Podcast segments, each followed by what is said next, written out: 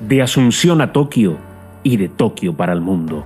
Bien jugado se traslada a la capital japonesa para adentrarse en sus calles que mezclan lo ultramoderno, lo tradicional, los rascacielos con neones, los opulentos santuarios y sus casi 40 millones de habitantes con la pasión de los Juegos Olímpicos.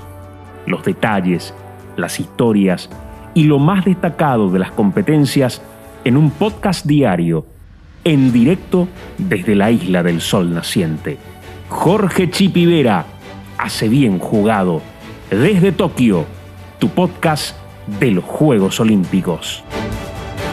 Hola, ¿qué tal? ¿Cómo están? Bienvenidos a un nuevo podcast de Bien Jugado. Hoy para hablar de la final de los 100 metros que acaba de concluir con la victoria de Jacobs el italiano y también de tiro con arco, con un invitado muy especial. Así que ya inmediatamente les vamos a recordar que estamos siendo presentados por los amigos de CompuMarket para ir a nuestro podcast edición domingo episodio número 9 en estos Juegos Olímpicos. No te olvides que para los fans del deporte que les gusta sentarse cómodos en sus casas a ver todas las instancias de los Juegos Olímpicos, ya hemos recomendado las Smart TV de CompuMarket. Pero ¿qué pasa con aquellos que están todo el día por la calle? Muy simple, también entrando a compumarket.com.py pueden encontrar los mejores smartwatch del mercado para poder tener en la muñeca, estén donde estén, toda la data relacionada a los Juegos Olímpicos en tiempo real. Lleven los mejores smartwatch pagando en 10 cuotas sin intereses con su tarjeta Itaú y si no tienen tarjeta pueden pagar hasta en 18 cuotas sumándose a CompuMás, el club de beneficios de CompuMarket. Recuerden que tienen delivery en 4 horas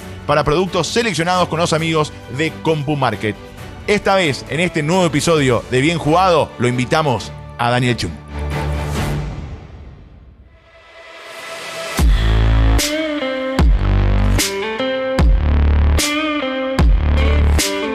Mi querido Daniel Chung, ¿cómo estás? Un abrazo, buenas noches aquí. Eh, ¿Cómo andas?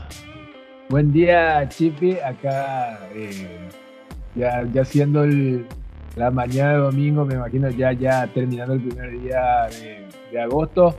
Bien, bien. Eh, disfrutando los juegos como, como televidente y, lógicamente queriendo saber vos que estás allí, ahí in situ, qué onda, especialmente después de lo que ocurrió hoy en la, jornada de, atletismo, ¿no? Vos sabés que fue una jornada, bueno, eh, espectacular desde todo punto de vista y también sorpresiva, sobre todo con el par de victorias italianas, tanto en salto, en salto alto como en los 100 metros, ¿verdad? Lo, segundo mucho más inesperado que lo primero. Eh, a mí me gusta seguir mucho la, Diamond League y, hace un par de meses, justamente en la reunión de Mónaco, eh, el que ganó hoy, eh, quedó muy cerca de, terminar de, pelear por el oro, ¿verdad? Y comentando, incluso, eh, claro, ahora aprovecho que lo transmiten en vivo y gratis a través de, YouTube la, la, Diamond. Y entonces, mientras almorzaba después de la radio, estaba viendo la, competencia. Y, justamente estaba muy cerca Tamberi de, de, estar ahí, de luchar por el oro. Así que bueno, tanto no me sorprendió lo de Tamberi, pero sí lo de Jacobs, ¿verdad? En esos 100 metros que, que fueron fenomenales. Eh, yo, yo decía a Dani en la previa y te pregunto a vos, eh, era, era impredecible, absolutamente impredecible. Yo creo que podía ganar cualquiera, eh, estaba para, para cualquiera. Calcular que en la final no entró, incluso el que hizo el mejor tiempo del año, Bromel, el estadounidense. Y, después, bueno, estaba para cualquiera, lo terminó ganando Jacobs de, de, de forma fenomenal. ¿Cómo lo viviste vos? bueno, en parte es el sucesor o el de relevo, como quieran llamarlo, de, de, Usain Bolt en esta prueba, que es una de las más importantes de, todo el calendario de todo el programa olímpico, ¿no?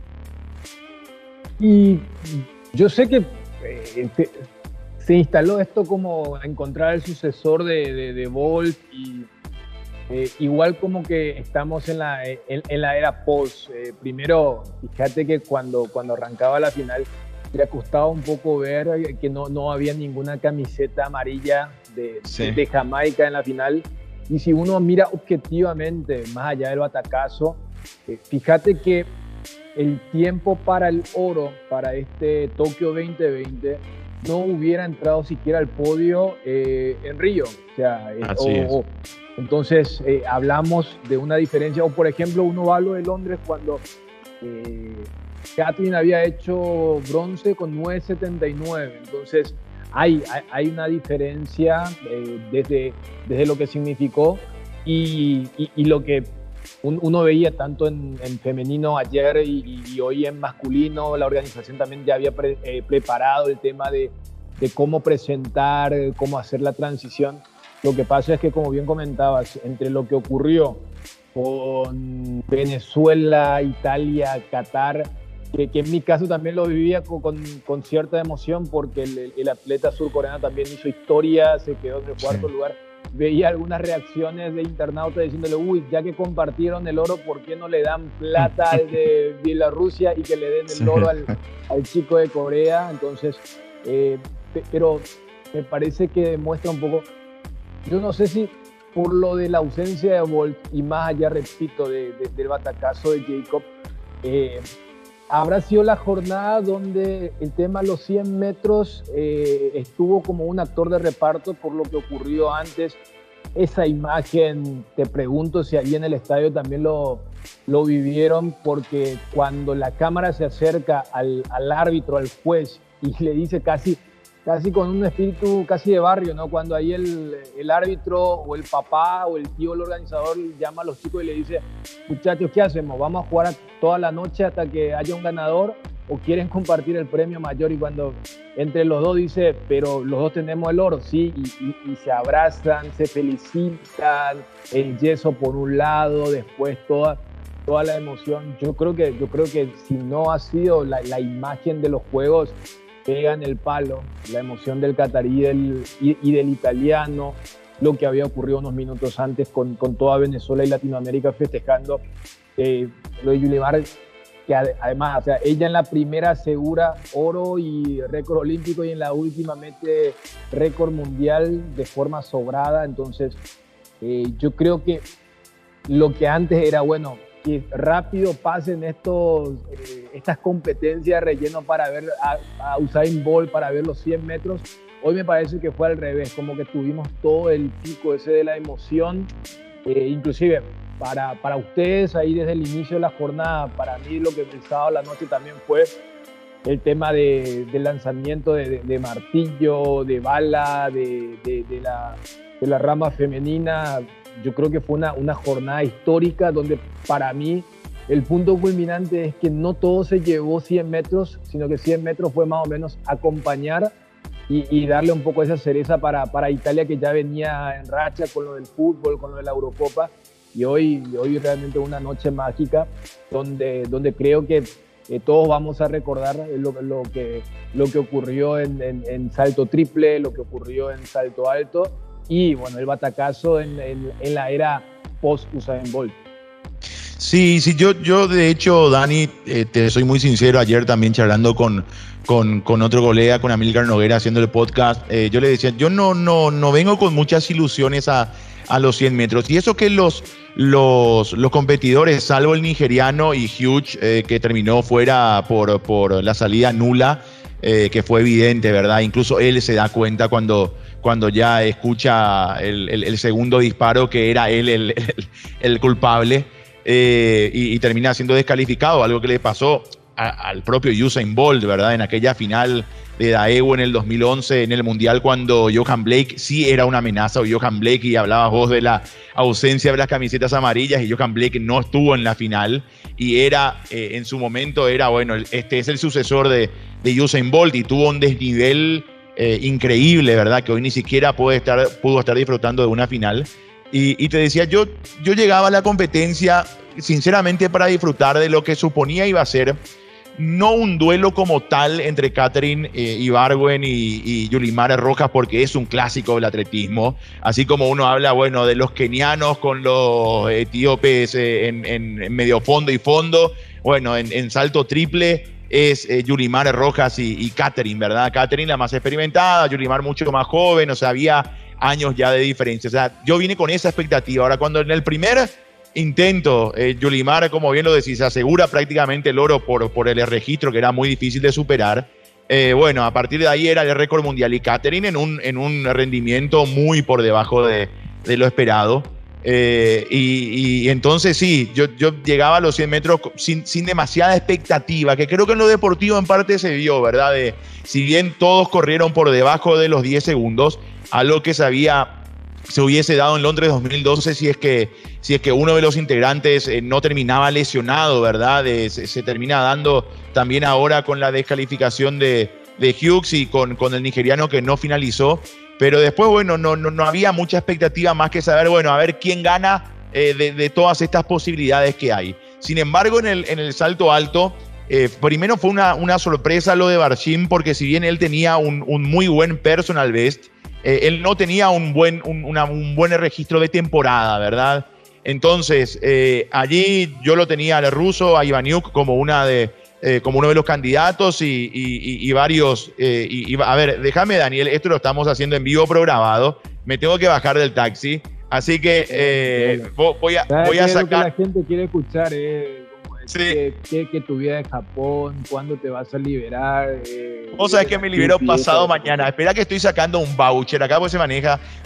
De paso, aprovecho para contarte: el, el sistema de, de buses acá y de transporte, incluido lo del taxi, es un desastre, sinceramente. Por ejemplo, yo, vos tenés que llamar a reservar el taxi eh, y... sir, if you have. Y, y, acá le estoy pasando el voucher de... Eh, y, no, tenés que reservar. Eh, tengo que firmar acá. Tengo que firmar acá el voucher. Primero tenés que reservar. Pero el tema es que vos reservás, Dani, el auto. Y hay 10.000 autos buscando 10.000 tipos. Lo ¿Eh? único que falta es que eh, ahora estés rompiendo el protocolo por hablar conmigo y te van a enchufar 14 días más de cuarentena. No, no, no, no, no, para nada. Eh, está permitido hablar por teléfono. O sea, yo no sé si llegaste a leer un artículo de, de Sebastián Fest, nuestro colega argentino. Ah, decía, amigo, mandale saludos. es una realidad lo que él pintó en un artículo. decía, decía los periodistas estamos en los Juegos Olímpicos de Tokio, pero no en Tokio pero no en Tokio. A ver, acá me está pidiendo esperada. Ni esto me encanta porque. Ah, mi, my accreditation number. Ok. Bueno, me está pidiendo que ponga acá mi número de acreditación. No, no, no, esto es. ya te digo. Sensacional. Yo estoy con muchas ganas de ir a Seúl. Eh, te van a meter siete días más de cuarentena y creo que te van a liberar el, después de la ceremonia de clausura. Sí, sí. Bueno, acá no, no, thanks to you. Acá me estoy despidiendo del señor, del amigo. Muy, son, son muy amables, Dani, pero ah, eh, eh, hace, hace falta muchas veces practicidad y, soluciones, ¿verdad? Y es lo que, lo que cuesta encontrar. A ver, bancame un segundo, Daniel. Esto igual después, yo, yo no sé si quiero editarlo. Yo la verdad que, que lo dejaría así, honestamente. Bancame, bancame un, un segundo. Yo creo que, yo, yo, creo que podrían... Eh, editar y sacar toda la parte técnica donde hablamos muy experto de, de, lo que fue la parte de atleta. Eh, eh como estudié en Tokio, ese es el día a día, pero no, de hecho eh, veía como una especie de día de liberación que tenían los colegas cuando llegaban al, día 14, entonces, y cuando veía esos tipo rieles donde decía en rojo el tema de los 14 días de cuarentena y en verde el tema del, del free, el tema de la libertad. Eh, claro, eh, había leído, eh, además un amigo Seba que, conoce mucho esto de, los Juegos Olímpicos, además del tenis, y, solemos charlar.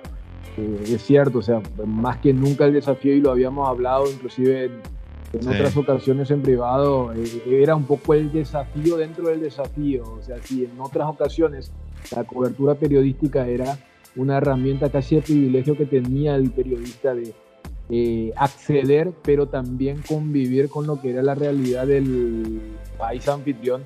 Ahora todo lo contrario, ustedes están allí, pero técnicamente ustedes están solamente en los eventos y no experimentar lo que es el país en sí, que recién van a tener en tu caso en la, en la siguiente semana.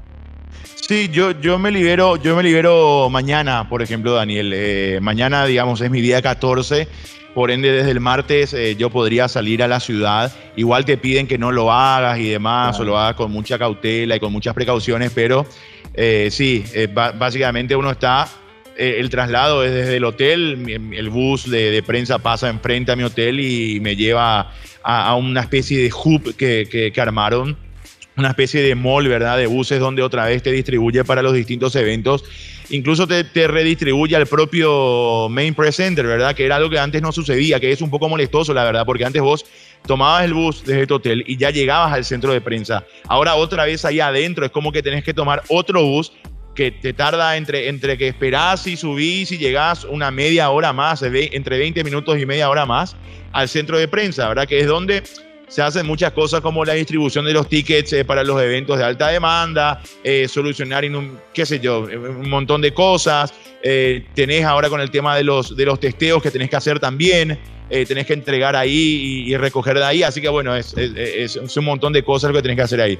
¿En qué quedamos? Yo te estaba ah, que no, que no había ido con mucha expectativa, ¿verdad? La final de 100 metros. Yo creo que después, eh, por, más desde lo emotivo, fue una jornada eh, espectacular, inolvidable, ¿verdad? Sobre todo por lo de Italia, que inesperadamente en, atletismo mete dos medallas de oro. Esto se suma a lo que pintabas hace rato también de la Eurocopa, o sea, en, unas semanas bastante gloriosas para, el deporte italiano. Eh, yo, eh, de hecho, ayer, Dani, eh, y, en parte era la, la, idea de conversar contigo también, en el tiro de arco se da una final más que histórica, ¿verdad? Entre un italiano y un turco. Yo, te soy sincero, yo me fui sin saber el resultado de cuarto de final, porque estaba en otro evento y bueno, después me subí al colectivo, dije, no, voy, voy a parar un poco mi celular, voy a dejar a un costado eh, voy a, descansar una hora y media de, estar pendiente y hasta que llega ahí, bueno. Y cuando llego y veo, eh, y, no saqué el celular, dije, bueno, a ver, a ver, llegó, habrá llegado Kim, digo, y veo el tablero y veo una bandera de Turquía y, y una italiana. Bueno, digo, este es el, esta es la medalla de bronce. Y después veo, no, es la, es, es la, la futura final. Y cuando yo llego al, al recinto de, de, arquería de tiro con arco, ya se estaba disputando, acababa de comenzar eh, el duelo por la medalla de bronce. Yo digo, no te puedo creer que se eliminó Kim Woo-jin, corregime si, si pronuncio mal, en cuarto de final. Y la verdad quedé anonadado porque, porque además eh, Corea del Sur venía dominando, no solamente históricamente, sino en estos juegos también, eh, con, la, con la polémica Ansan para muchos coreanos, que después ya vamos a hablar de eso, por supuesto, del por qué, y bueno, ya en, en una cuestión incluso más hasta sociológica, si se quiere, pero, pero ¿qué pasó? O sea, cuando llegué me quedé sorprendido como todavía estoy sorprendido por la ausencia de, de Kim Woo-jin, el gran candidato en tiro de arco en un país tan tradicional como el tuyo en, este deporte. ¿Qué aconteció? Vos sabés que eh, eh, eh, es, todo un tema lo, lo, complejo que es arquería o, tiro al arco, pero más allá de la gran expectativa, eh, se sabía que iba a ser muy difícil lo de, lo de Kim Woo-jin para lo que, lo, que consultaba con el tema de... Ahí está, Woo-jin, muy bien. claro, porque él era el... Cada equipo tiene su ace, pero eh, digamos, su, su, carta fuerte, su, su jugador más fuerte, pero eso muchas veces tiene que ver eh, en arquería no, no todo es 2 más 2. Fíjate que, por ejemplo, para el mixto había ido el, chico de 17 años, eh, Kim Jae-dok, con Ansan, y eh, se sabía que era un gran candidato, pero también comprendían que hacer 5 de 5 iba a ser muy difícil. Y, y, él propio también en sus declaraciones en la, en la zona mixta había dicho eh, si era algo choqueante, era un fracaso, y decían, yo no pondría una palabra tan fuerte, que eh, lógicamente decepcionado, pero, pero que iba a apuntarle a, a, lo, que, a lo que podía ocurrir en, en, París, porque relativamente joven.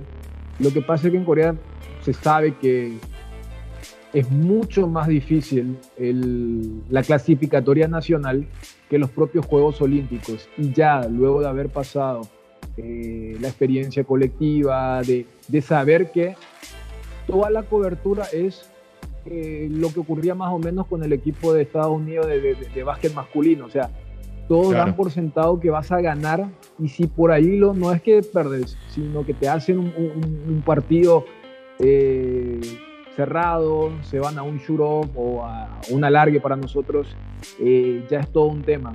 Pero yo creo que se sabía, había una expectativa, pero no llega a ser algo muy choqueante y, más porque se había cumplido a nivel colectivo. Igual para él habrá sido una decepción porque eh, no, no había conseguido la individual, ya no es la primera vez que consigue la dorada con, con el equipo, pero sí, se habló bastante de lo que significa este fenómeno de, de por qué es tan fuerte. Y, y, dentro de la fortaleza uno sabe que hay menor distancia, menor diferencia en varones que en mujeres. Y esa brecha se cierra aún más cuando se trata de algo individual, como que cuando es colectivo, eh, yo colocaría, a ver, Chipi, como la analogía de eh, un individual es como un mata-mata, eh, que, en un partido te puedes ir, tipo Libertadores, Sudamericana, Copa Paraguay, llamarle, mientras que cuando es en equipo es como una liga. O sea, te, puede fallar en una, puede fallar tu compañero, pero te va a rescatar el otro. Entonces, eh, y eso se agudiza más en, en, femenino. Por eso cuando es femenino eh, equipo, Corea desde el 88 que se instaló este deporte en equipo, ha, ha ganado absolutamente todo y, y, no ha sido la excepción en Tokio. Ahora, ¿por qué, por qué eh, la vez pasada hacía un, un, hilo, ¿verdad? Explicando un poco lo que es el tiro con arco en, en, en Corea. Y, y, la verdad que hay muchos datos muy interesantes, ¿verdad? Y se explica el por qué el país es tan fuerte. Porque científicamente tampoco se puede comprobar ni, ni el poderío de los jamaiquinos, eh, que metió podio absoluto en femenino, que bueno, tuvo a Usain Bolt, una época dorada con... No, no solamente Usain Bolt, o sea, cualquiera de los que hubiesen corrido en esa época podían tranquilamente, si no estaba el fenómeno de Bolt, de ser campeones olímpicos, como el caso de, de Asafa Powell, de, de Johan Blake y de tantos otros eh, han dominado, de hecho, en las pruebas de, de relevos también. Y, hay, hay, ciertas cosas que se pueden explicar, pero yo no encontré hasta ahora un artículo periodístico, una explicación científica del por qué. Eh, o sea, porque no hay algo que pueda determinar, bueno, los kenianos son eh, en fondo por esto, esto y esto. Hay una, hay una genética, ¿verdad? Hay una genética que evidentemente trabaja eh, y después, bueno, obviamente el, el, trabajo de fondo. Uno dice, bueno, no invierten en todo el deporte, pero en lo que es su especialidad sí. Eh, ¿Por qué Corea adoptó históricamente el tiro con arco como un deporte para inculcarle desde niños? Vos hablabas de los clasificatorios coreanos, hay 200 eh, participantes y, solamente 6 van a los Juegos Olímpicos. Pasa lo mismo en China, o sea, un campeonato nacional chino en el tenis de mesa probablemente sea mucho más fuerte que los Juegos Olímpicos. entonces, ¿Por qué, por qué Corea y, esta relación que tiene de antaños con eh, el elemento de, del arco? En el tema del antaño, bueno, como que hay inclusive registros de, que desde la óptica eh, china, que era el imperio reinante, te hablo de mi, miles de años, siempre decían que hacia el este había un pueblo que dominaba el arte de, de cabalgar y ar, arco y flecha, si uno quiere encontrarle eso, esos registros, pero me parece que bien apuntas. Había un término, Daniel, ¿no? Había un término chino que usaban para eso. Sí, creo que, creo que utilizaste también ahí en esa, en, en esa explicación y, y, y, se los denominaba así, o sea, eran, sí. eran los del este que venían eh, en caballo sí. y, tirando... Claro tirando arco, eh, arco con flecha. Ahora, pero, me parece que bien explicás. Sería todo demasiado simplista porque eh, hoy en día, con, con, la tecnología que tenés, o sea, eh, eh a ver, un jeque puede decir, bueno, entonces tráeme los mejores caballos y vamos a hacer un simulacro. Yo creo que pasa mucho por detectar rápidamente a los talentos e inculcar algunos valores y también eh, forma de entrenamiento que capaz en otros lugares no, no sería tan, eh, tan viable, ya sea por la tolerancia, el umbral de, de, de aguante.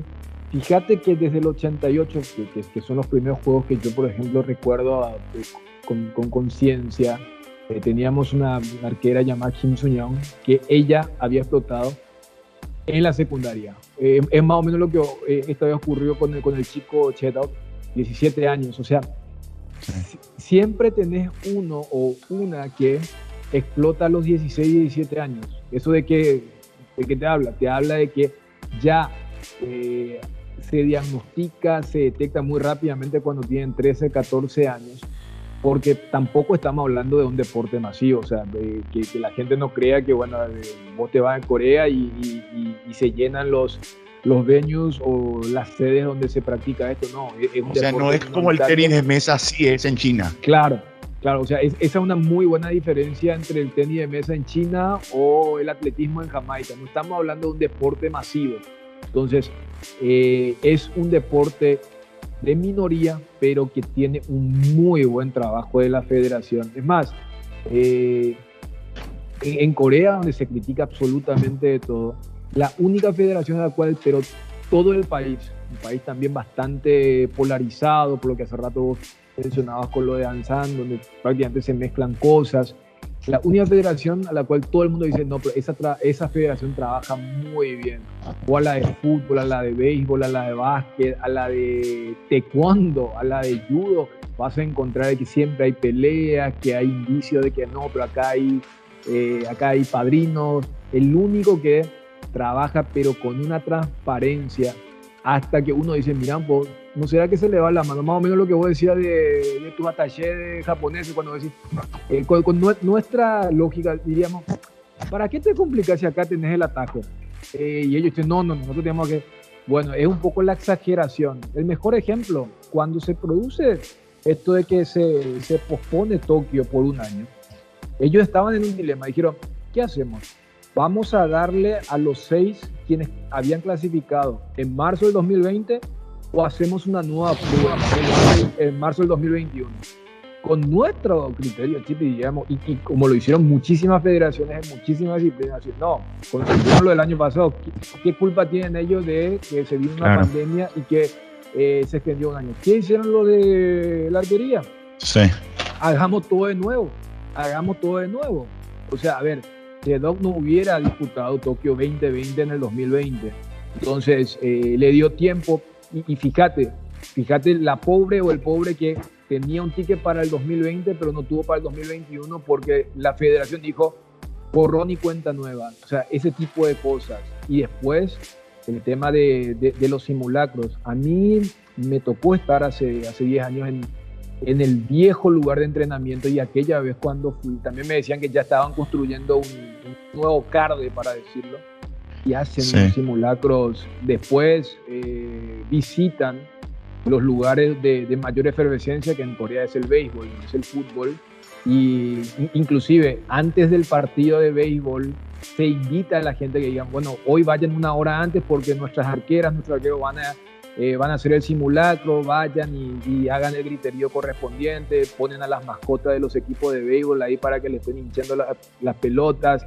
Eh, Leí de Dani que trabajan con máquinas, eh, con máquinas eólicas también, o sea, hacen de todo para que ellos sientan la presión de un estadio lleno, cuando en verdad cuando, cuando compiten, y más en, este escenario de Tokio, eh, es, un estadio casi en silencio, ¿verdad? En otras circunstancias hubiesen tenido otro, otro ambiente, más allá de que cuando, cuando, van, a, cuando van a tirar existe el silencio pero, pero hubiese sido igual, están contra... Ahora, contra, ahora que vos lo decís, o sea, dos cuestiones. Cuando supieron que iba a ser en Tokio, eh, iba a ser en esa sede, ellos hacen una especie de copy-paste, van al lugar y dicen, bueno, hasta vamos a colocar los colores para que nuestros arqueros se familiaricen con el color. Bueno, ¿qué banner va a tener color lila? ¿Qué banner, dónde va a estar eh, la de Tokio 2020? Hicieron eso, además de tener en cuenta que Japón, isla, que el viento iba a ser un factor. De hecho, reprogramaron algunas competencias por el tema de que se venía un tifón que iba a afectar, entonces pusieron eso.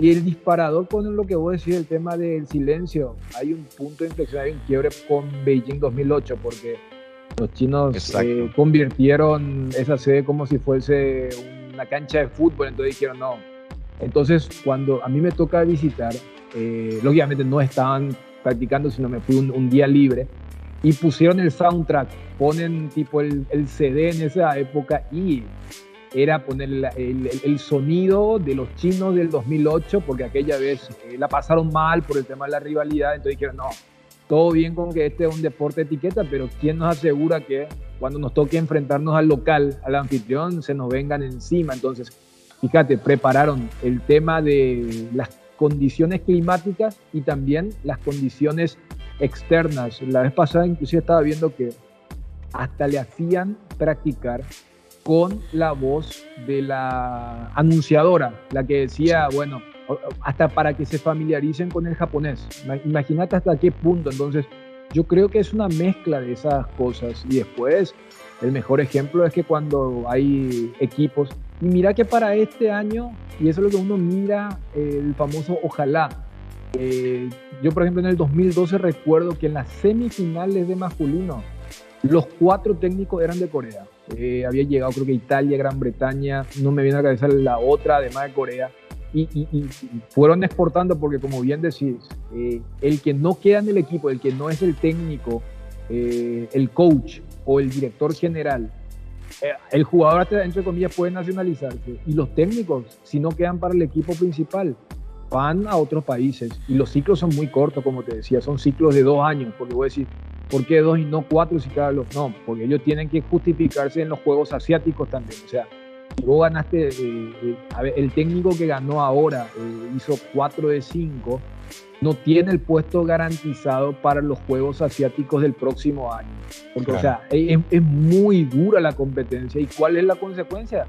Que, que los equipos son super equipos y, terminan consiguiendo esto y que te generan a vos, un, periodista de Paraguay, decir, uy, qué impactante que no hayan conseguido 5 de 5, cuando se trata de algo eh, realmente impresionante. Veía, por ejemplo, cuando eh, eh, la, una arquera mexicana que había disputado por México en los juegos anteriores se casó, se fue a Países Bajos y esta vez logró podio en el, en el mixto siendo neerlandesa o holandesa. Entonces, ese tipo de cosas también me parece que ayuda a explicar por qué el dominio bien particular.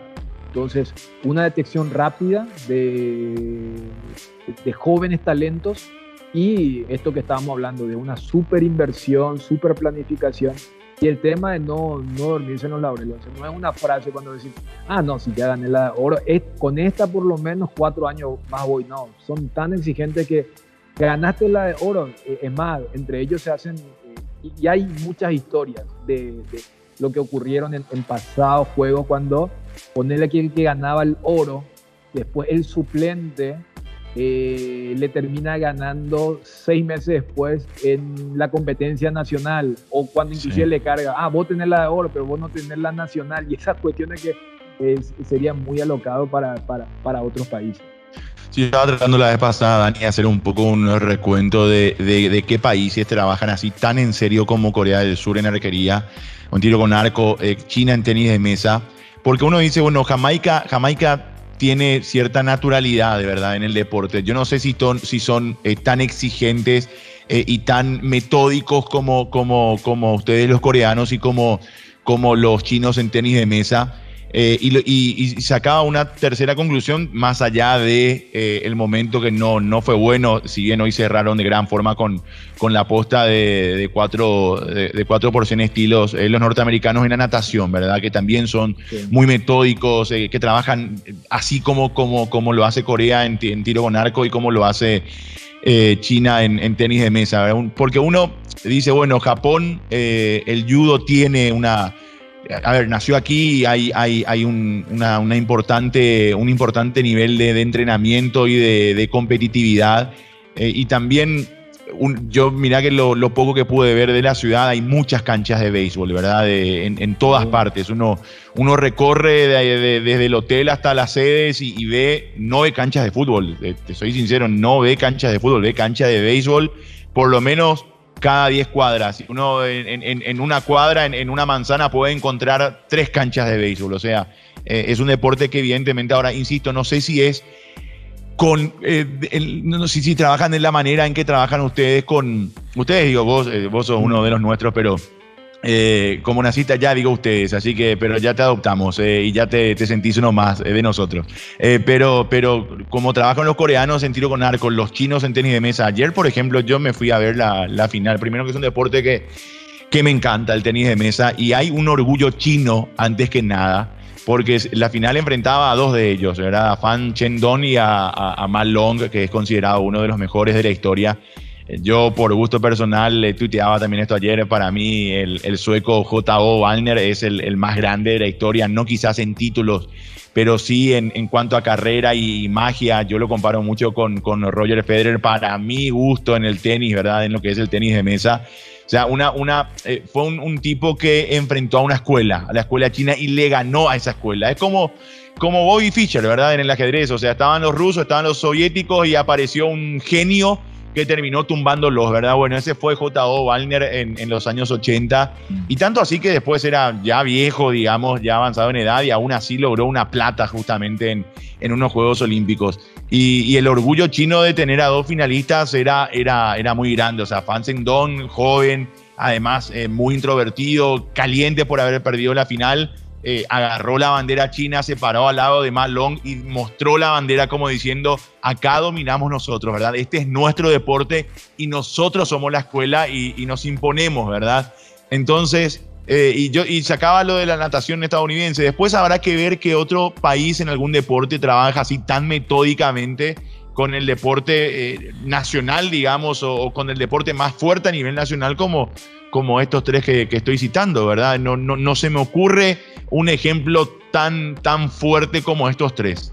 No, yo creo que esos son, y, por eso lo de la arquería en Corea tiene esa particularidad, porque eh, los deportes de vos eh, son mucho más populares y quiera o no, no precisan de los Juegos Olímpicos. Claro que el, el Zoom es el Juego Olímpico, pero eh, natación tiene su mundial, eh, tenis esa también tiene su, su tour importante, pero eh, tienen como una especie de sumo, no, no, no, es lo que ocurre, por ejemplo, con el, con el fútbol, pero arquería sí necesita de los Juegos Olímpicos, es un fenómeno nacional, por, por, eso me parece siempre muy apasionante, porque eh, vos vas a Corea y en Corea el béisbol, después está el fútbol, eh, en temas, por eso arrancaba cuando hablábamos del atletismo, hoy, hoy en Corea, porque eh, después de ver lo del atletismo, después me pasé a ver la remontada de Corea en béisbol ante República Dominicana y, y, vibraba de la misma forma como estaba viendo el, al chico, pero o sea, también allá hay un ranking, entonces lo, lo llamativo es justamente cómo se mantiene eh, sin que sea muy popular, sin que sea un, deporte donde todo el mundo los tenga como una celebridad constante y no no cada cuatro años. Entonces, eso, e, eso es lo que lo, lo distingue a, Corea en el tema de, del tiro al arco para, para, para, estos juegos. Y si vos decís, para París se mantiene este equipo, te aseguro, porque en ningunos juegos repitieron los seis. siempre había uno que se caía, siempre había uno que se iba. Por eso, imagínate, las estrellas eh, Chedok tenía, eh, tiene 17, Ansan tiene 20. O sea, eh, ellos tenían 12 y 15 años respectivamente cuando veían a sus héroes en, en Río y así sucesivamente. Entonces, hay una. Yo creo que en, ese contexto bien, bien particular, más allá de que ha de haber algún chico o alguna niña soñando en ser el, próximo Kim el próximo, la próxima Anne, hay también, o sea, hay, hay toda una infraestructura que al ser consciente que no es masivo, eh, están mucho más pendientes para detectar. Hay, a ver, el, chico Kim ya hace cinco años aparecía en un programa de televisión donde justamente hacían, acá tenemos a nuestro genio infantil y él decía, yo quiero ganar una medalla para mi abuela porque yo crecí sin uno de mis padres, eh, papá está enfermo, entonces eh, se detecta muy rápido y luego se lo, se lo desarrolla y después lo otro que te comentaba, eh, no hay ese, no, pero él es el hijo, de Pulano, no, pero él es el sobrino del presidente. No, con eso, pero ni te, te, echan a patadas. Entonces, yo creo que es una mezcla muy interesante de cómo un deporte que no es masivo, pero que llega a todos. Y a, y a mí me genera un poco una, una especie de dualidad porque eh, el otro deporte de excelencia de Corea es el taekwondo y en estos Juegos de, Tokio es la primera vez que Corea se queda sin medalla. No te hablo de oro, sin medalla. Entonces, por un lado hay una frustración deportiva. De, hecho, Dani, son unos Juegos Olímpicos de muchas sorpresas, eh, de, muchísimas sorpresas. Claro, pero lo que te, lo, que te quiero apuntar, Chipi, es que por un lado puede haber esa frustración como país, como organizador, o hasta, entre comillas, el orgullo de, de, ser el país dueño o el creador del deporte. Pero por otro lado, en mi caso, ya mirando más como un, eh, un analista o como decir, un, un, adoptado también por, por esta nación, es qué bueno está esto, porque esto quiere decir que se ha popularizado realmente. Viste cuando se habla, uy, tal modalidad va a entrar, y a ver, karate entra porque se hace en Japón. Eh, Totalmente. Pedido especial de ellos, pedido especial de, Japón, de los japoneses. claro, hoy, hoy sí, hoy, si, eh, si alguien dice, che, vamos a sacar el taekwondo como en algún momento se quiso sacar, además después tuvieron que e introducir el tema de la tecnología para que sea más vistoso, más atractivo, para una experiencia mejor para el televidente. Hoy si alguien dice, che, vamos a sacar el taekwondo, no va a ser Corea el que pegue el grito al cielo. Hasta, hasta los deportivos Corea va a decir, sí, nosotros no, no ganamos ninguna medalla. Van a ser todos los otros países, los países chicos de eso que vos te emocionas. O sea, que y uno siempre sueña, ojalá que en algún momento, un poquito después, Paraguay también en este, esté en ese grupo, cuando vos decís, che, algo ha de haber por qué en BMX aparece, qué sé yo, Ecuador, Colombia, Venezuela. Entonces, eh, por un lado puede estar eso de, uy, está bueno esto de la hegemonía en tal deporte como ocurre en arquería, pero por otro lado, a, eh, mí también me gusta el fenómeno del taekwondo de decir, mira, eh, sí, en el 88 se puso porque se hacía en Seúl, en el 92 se volvió oficial, pero era, después tuvieron que limitar, se ganan todos ustedes, Vamos a poner cuatro nomás. Vamos a poner X cantidad por categoría. ¿Y qué, qué pasa ahora? Ahora ni aunque te pongan, no ganas ninguna. Entonces puede haber una frustración a nivel país, pero a nivel mundial eh, también me parece que es una buena noticia. Entonces como que tenés esa dualidad de dos deportes que eh, comenzaron siendo en el 88 eh, dueño y señor absoluto y hoy en día en uno se sigue siendo y en el otro, bueno, ya no es tan nuestro, pero es de todo el mundo que también es un poco el espíritu olímpico para, para resaltar. Bueno, Dani, para, para cerrar, eh, me, encantaría seguir hablando, da, da para hablar eh, todo un día de, los Juegos Olímpicos, citaste ya varios deportes, eh, BMX, te digo como, como experiencia, digo con respecto a los anteriores, distribuí un poco más las coberturas también. De, hablar, vamos a hablar seguramente a la vuelta cuando me traiga, aunque sea un... por favor, Vos sabés que el souvenir, hay un souvenir, esto voy a contar ahora, yo, eh, y después vamos a entrar a analizar también más adelante en otro podcast, eh, ya te invito, de, hecho, eh, de, bueno, de, claro, por supuesto, de, los nuestros y demás. Oh, llevo un par de, souvenirs muy lindos hoy, hoy, hoy coleccioné unos cuantos, así que bueno, hay varios. lo que pasa es que tengo experiencia anterior donde Mira, yo, vos fuiste el primero en recibir. No, ¿sabes lo que pasó de tal cosa? Entonces, eh, voy a no, no, pero vos te puedes quejar. Fuiste el primero en recibir una pelota de tenis de Wimbledon de, de Londres 2012. así que no. Eh, eso sí. Ah. Después, claro, eso era cuando eh, la persona afectada era así más humilde. Y ahora ya es un top. Entonces. Eh, sí, te dije, pero no, no te resistes esas cosas. Eh, le digo al editor que no saque ninguna de estas partes, ¿verdad? Eh, después va a decir, uy, no, el jefe quiere que esta parte No, no, por favor, esto queda, esto queda así hasta, hasta con la bajada del taxi que fue. Que fue por eso, por eso. Bueno, Dani, para cerrar, no te decía, da, da, da, tanto gusto hablar de los Juegos Olímpicos, sinceramente. Yo me fui a cubrir, me voy a ir a cubrir escalada deportiva también, que es un deporte que debuta que, hay, que hay, hay, hay, un mundo ahí detrás muy interesante. Voy a armar un hilo justamente, así que la gente esté pendiente, explicando un poco el deporte y, mostrando ciertas cosas. Eh, tengo una, una, persona conocida que además eh, practicaba este deporte y me estaba dando unos detalles importantes. Es más, tengo una foto, Dani, del campeón que usaría, el zapato que usaría una persona normal, ¿verdad? Para salir a caminar o estar en su casa, y el que usaría para, para, para tener mejor agarre en las presas, ¿verdad? En la escalada deportiva. Así que, bueno, estábamos preparando eso. La vez pasada fuimos al surf y armamos un artículo sobre eso. Y la verdad que son más allá de este contexto, de esta, de esta circunstancia, bueno, de la pandemia, de no tener público en los en los estadios, de, de, una ceremonia bastante solemne y no tan, tan festiva, eh, de, esta prohibición que tenemos hasta el martes, en mi caso, de salir a la ciudad a, a, ver un poco de, este, de, este Tokio. Bueno, el, deporte siempre se termina imponiendo, ¿verdad? Entonces, estamos viviendo unos juegos.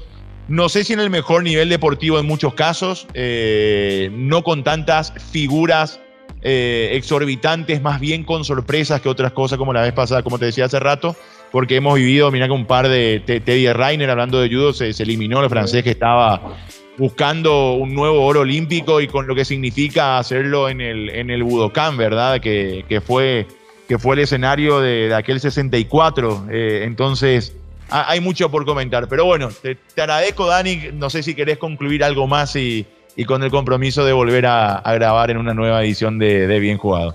Sí, tráeme nomás el souvenir que me prometiste. ahí, ahí estará, tendrá en sus manos. Un abrazo, Dani. Dale, abrazo, chao. Daniel Chun.